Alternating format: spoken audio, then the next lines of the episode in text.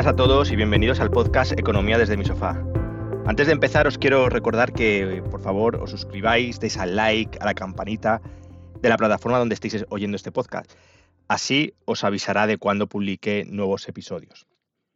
En el día de hoy voy a hablar del concepto de tipo de interés y Euribor. Son conceptos que habitualmente oímos en nuestro día a día, que muchos conocemos parcialmente, pero que no siempre tenemos del todo claro. Y tienen un impacto directo en, una de las inversiones más importantes que muchos hacemos durante nuestra vida, que es la inversión en una vivienda. Voy a empezar por lo más básico. ¿Qué es el tipo de interés? El tipo de interés podemos definirlo como el precio de una operación por prestar o tomar prestado dinero. Es decir, si yo presto a mi hermana 100 euros y ella se compromete a devolverme 105 en un año, el precio que está pagando por esa operación, porque yo le presto esos 100 euros, es un 5%. Eso es el tipo de interés. Hasta aquí yo creo que es fácil, todos lo tenemos claro. Lo normal o lo lógico es que si yo presto dinero, cuando me lo devuelvan, me den un poquito más de lo que he prestado, ¿no? Eso sería lo que todos tenemos en la cabeza. Sin embargo, en los últimos años estamos viendo en el mercado operaciones que no siguen exactamente esta lógica. Por ejemplo, si tengo un dinero ahorrado y decido prestarle dinero al gobierno alemán a 10 años, cuando el gobierno alemán me lo devuelva dentro de esos 10 años, me va a devolver menos dinero del que yo le he prestado. Esto no parece muy, muy lógico, ¿no? ¿Quién prestaría a alguien dinero para que en 10 años le diese menos. Pero en realidad es que esto no solo pasa con el gobierno alemán, pasa entre otros si se le prestamos a, comprando bonos a los gobiernos de Dinamarca, Finlandia y Suiza, por ejemplo. Es más, esta anomalía también ocurre en el mercado hipotecario. Hay hipotecas firmadas antes de la crisis del 2008, 2003, 2004, 2005, que ahora mismo no están pagando intereses, se están financiando, digamos que, gratis. Pues bien, esto es de lo que vamos a ir hablando en el episodio de hoy. Vamos a tratar de entender por qué ocurren estas situaciones que a primera vista pueden parecer un poco ilógicos, ilógicas. Hemos hablado de la definición de tipo de interés y vamos a continuar con un concepto poco conocido entre el público general, en la prensa, no suele salir en las noticias, en la televisión, es el tipo de interés natural. El concepto de este tipo de interés natural tiene su origen en el economista sueco Knut Wicksell, 1989. La definición técnica es que se puede entender como aquel tipo de interés coherente con un crecimiento de la economía igual a su ritmo potencial y una inflación constante. Bueno, para muchos nos habremos quedado igual, ¿no? Pero eh, de lo que se trata este tipo de interés es que se rige por el equilibrio de la oferta y la demanda.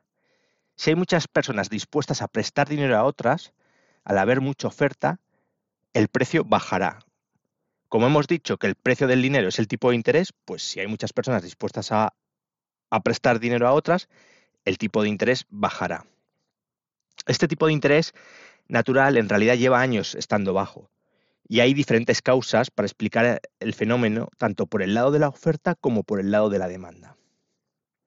Por el lado de la oferta, en los últimos años ha habido más ahorro tanto de familias como de empresas.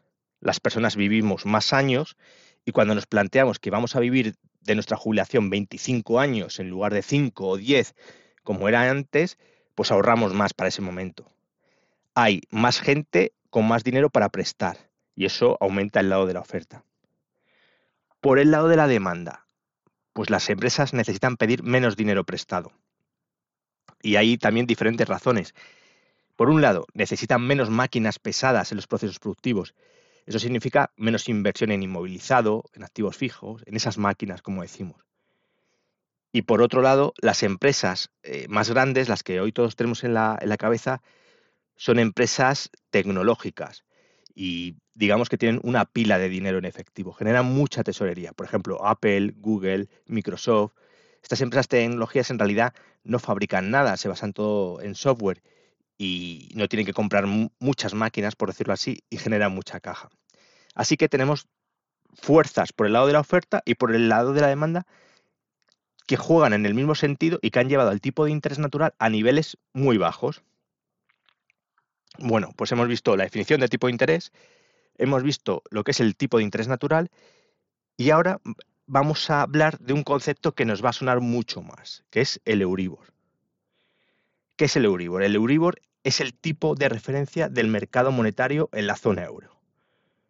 Fue publicado por primera vez el 30 de diciembre de 1998 y es el tipo al que las entidades de crédito de los países de la zona euro pueden obtener fondos entre ellas, ¿vale? Pero ¿por qué es tan conocido y tan importante este indicador para, para todos nosotros, para el público en general? La razón está en que es el índice que se utiliza prácticamente en todas las hipotecas a interés variable. Cuando vamos a contratar una hipoteca con nuestro banco, básicamente tenemos dos opciones o una combinación de estas dos opciones. Podemos contratar una hipoteca a un tipo de interés variable o una hipoteca a un tipo de interés fijo o una combinación de estos dos. El tipo de interés variable, ¿qué es? Es la suma de dos componentes, el Euribor, que es lo que varía, más un diferencial. Por ejemplo, el banco nos puede decir, oye, te ofrezco Euribor más 1,25. El, 1,25 es el diferencial y el Euribor es la parte variable, como decimos. La suma de los dos componentes es el tipo de interés que vamos a pagar en, nuestra hipoteca. Y como decimos, esto es un tipo de interés variable. La segunda opción es tener un tipo fijo durante toda la vida de nuestra hipoteca. Nuestra cuota no va a variar. No, durante, si lo tenemos a 25 años, durante los 25 años sabemos a cuánto va a ser eh, cada cuota. ¿Vale? Pues, y, luego hay opciones mixtas. Hay algunos bancos que te ofrecen tipo fijo los primeros años y luego variable. Pero bueno, estas son las dos opciones principales.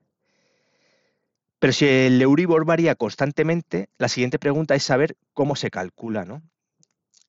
De manera muy sencilla, podemos decir que el Euribor se basa, lo hemos adelantado antes, en el precio en el que los bancos de la zona euro se prestan dinero entre ellos. Esto es un concepto muy simplificado. En el blog luego os voy a dejar un link para la metodología exacta, el que quiera estudiársela. Pero en esencia, este es el concepto. Sin embargo, no se tienen en cuenta todas las operaciones de todos los bancos, sino que hay un panel de 18 bancos europeos. De España se tienen en cuenta las operaciones del Santander, BVA, CaixaBank y CECA. Con esas operaciones que realizan estos 18 bancos, cada día se calcula y se publica el índice Euribor, con cuatro vencimientos, semanal y luego a 1, 3 y 12 meses. El que se utiliza como referencia de las hipotecas es el Euribor a 12 meses. Ese es el que tenéis que tener en cuenta cuando vais a buscarlo. Entonces, por ejemplo, si nuestra hipoteca se revisa el interés dos veces al año, julio y diciembre, cuando llegue julio habrá que ver el último Euribor a 12 meses publicado. Y a ese le sumamos el diferencial que tengamos contratado. Con los dos componentes tenemos el tipo de interés de la revisión de nuestra hipoteca. Bueno, ¿y cómo ha ido evolucionando el Euribor? Pues como hemos dicho que apareció en enero del 1999, el principio fue, el, valor que tenía fue 3,062%. Poco a poco el índice fue incrementándose hasta el, el 2001 y después desciende hasta el 2004 con un valor mínimo del 2,055%. Y esa fue una línea más o, luego mantuvo una línea más o menos estable y se disparó en el 2008. No sé si os acordáis, el máximo histórico fue en el 2008 5,393%. Si os acordáis, con toda la crisis financiera del, 2008, del sí, 2007, 2008, uno de los problemas que hubo, aparte de gente que perdió su empleo, bueno, de, cierre de empresas fue que las hipotecas, eh, todos nos habíamos endeudado con hipotecas altas, eh, muchas veces superaban el valor del inmueble, y lo que pasó fue que el Euribor aumentó y las cuotas, a lo mejor alguien que estaba pagando 600 euros pagó a pasar 900 o 1000, y esto fue porque aumentó el, Euribor. Hubo muchos embargos, eh, gente que dio el piso de acción en pago, etcétera. El siguiente movimiento del Euribor importante fue el 5 de febrero, era viernes del 2016. En ese momento el Euribor a 12 meses pasó a estar en negativo por primera vez en su historia, pasó al 0%. ¿vale? Y, no ha parado de estar en negativo desde el 2016. El tipo actual del Euribor exactamente, el día en que estoy grabando este, este podcast, es menos 0,483%, o sea, prácticamente el menos 0,5%.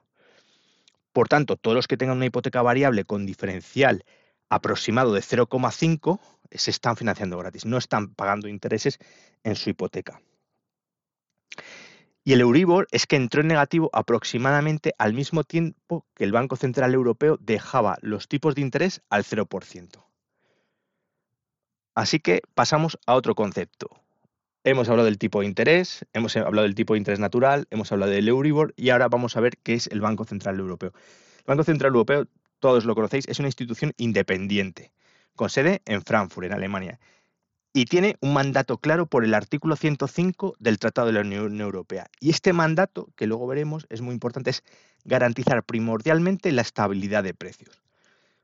¿Qué se entiende por estabilidad de precios? Pues bueno, se ha venido entendiendo una subida de precios del 2%. ¿vale? El Banco Central Europeo, hablando de tipos de interés, establece tres tipos de interés oficiales. Voy a decir el nombre técnico y os voy a explicar lo que significa.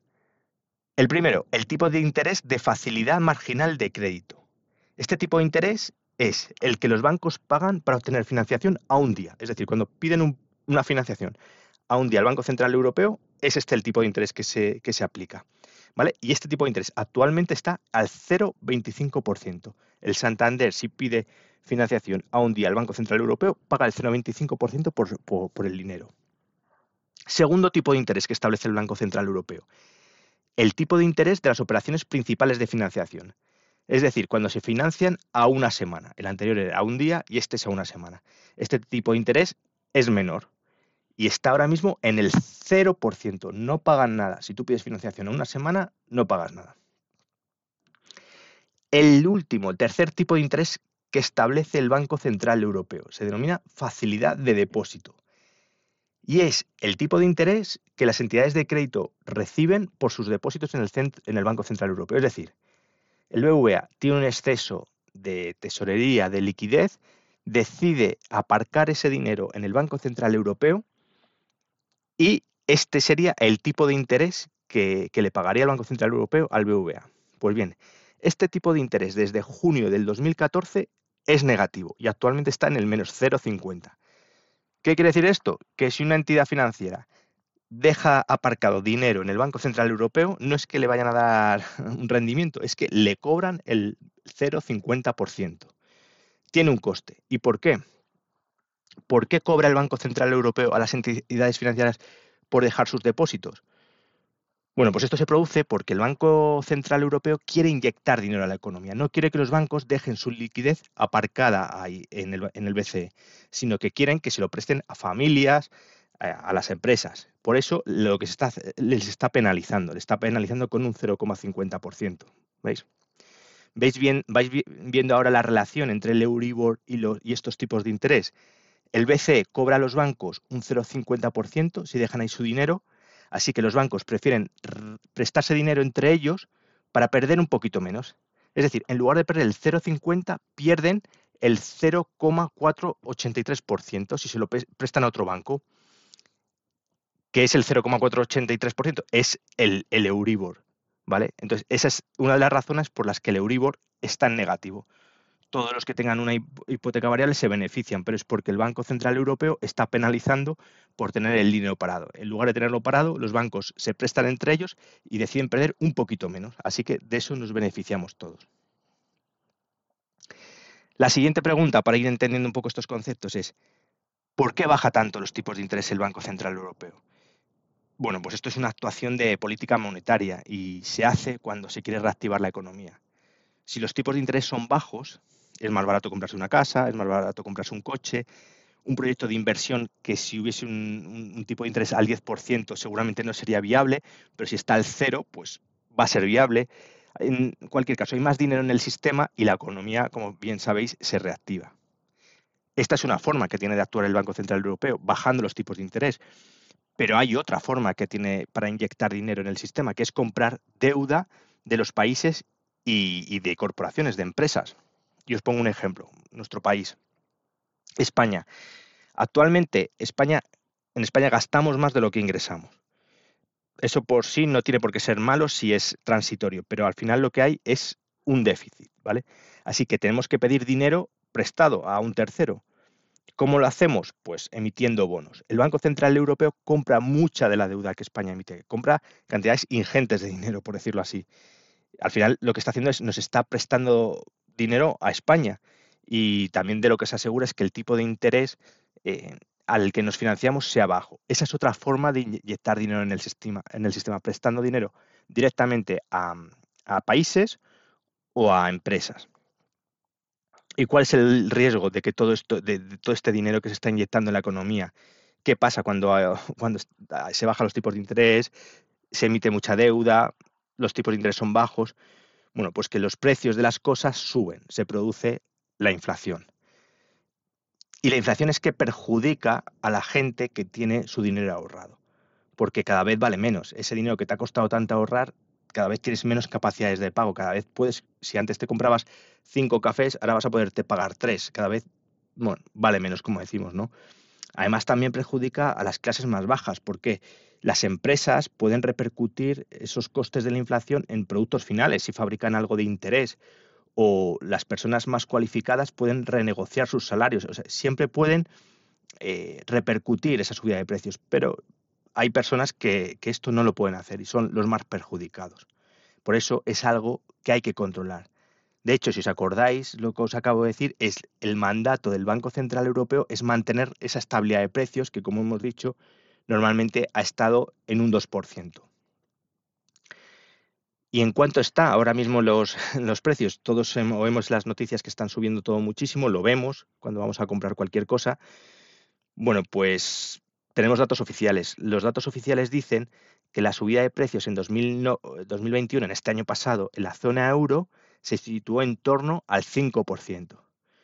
Yo creo que ha sido más, pero bueno, ya del 5% es una subida muy importante cuando estábamos hablando de niveles del 2% a partir de ahí eh, hemos dicho que el Banco Central Europeo tenía que vigilar eh, esa subida de precios. Pues nada, esto al final lo que va a suponer, y esto ya es mi opinión, es que el Banco Central Europeo va a tener que ir subiendo progresivamente esos tipos de interés.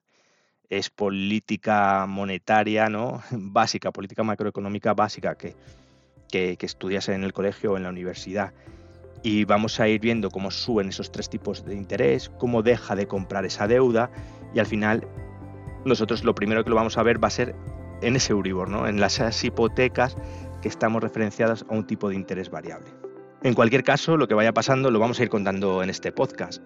Espero que os haya gustado, espero vuestros comentarios al episodio de hoy y nos escuchamos la próxima semana. Un abrazo a todos.